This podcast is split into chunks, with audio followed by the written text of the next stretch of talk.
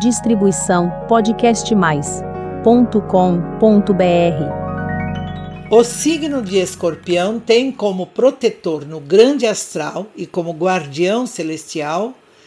Azrael, que tem como morada o planeta distante Plutão e pertence à hierarquia das potestades, potências também, de energia que envolve proteção dos inimigos exteriores, disciplinador encarregado de enviar influências que contribuem para anular as negatividades da natureza. Asriel governa a vida nos planos espirituais, o subconsciente, e transmuta ou leva os nascidos e nascidas em escorpião com muita facilidade para os vários assuntos que envolvem o desconhecido do plano terreno conduzindo este seu protegido ou protegida para os caminhos da magia e dos mistérios.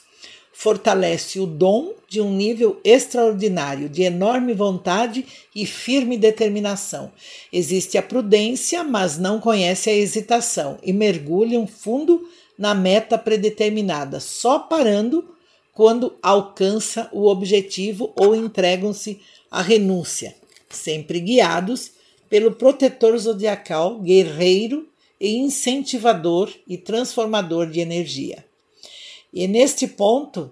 em que, impulsionado pelas chamadas popularmente forças ocultas, é que agem na vida deste signo, que nada mais é do que a ação da energia em movimento do próprio anjo Asriel, que atua na faixa correspondente a Escorpião, que se manifesta por duas forças paralelas, em que, ao exaltar uma delas, tudo caminha na direção da própria vontade, mas a outra é quando algo não acontece de acordo com o seu profundo desejo. É então que começam as intrigas, desconfianças, acentuando a possessividade, a malícia no que faz e parece se desviar dos caminhos, caindo até para uma situação de marginalidade da vida a um passo de se tornar desordeiro ou desordeira.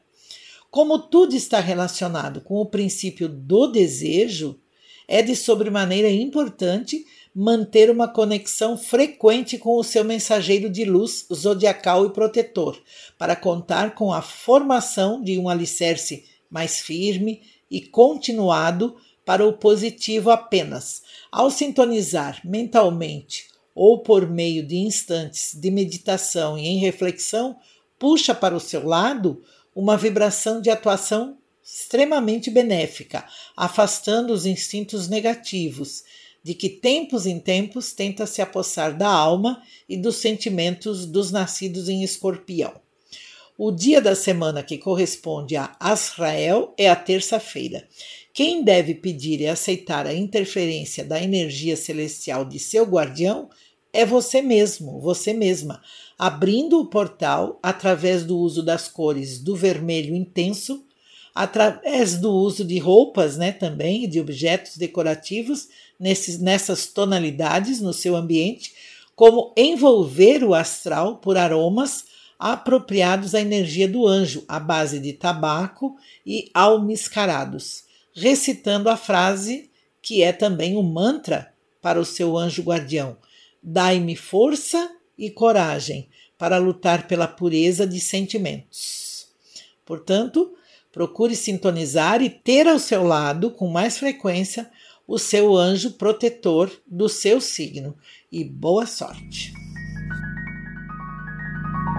Distribuição podcastmais.com.br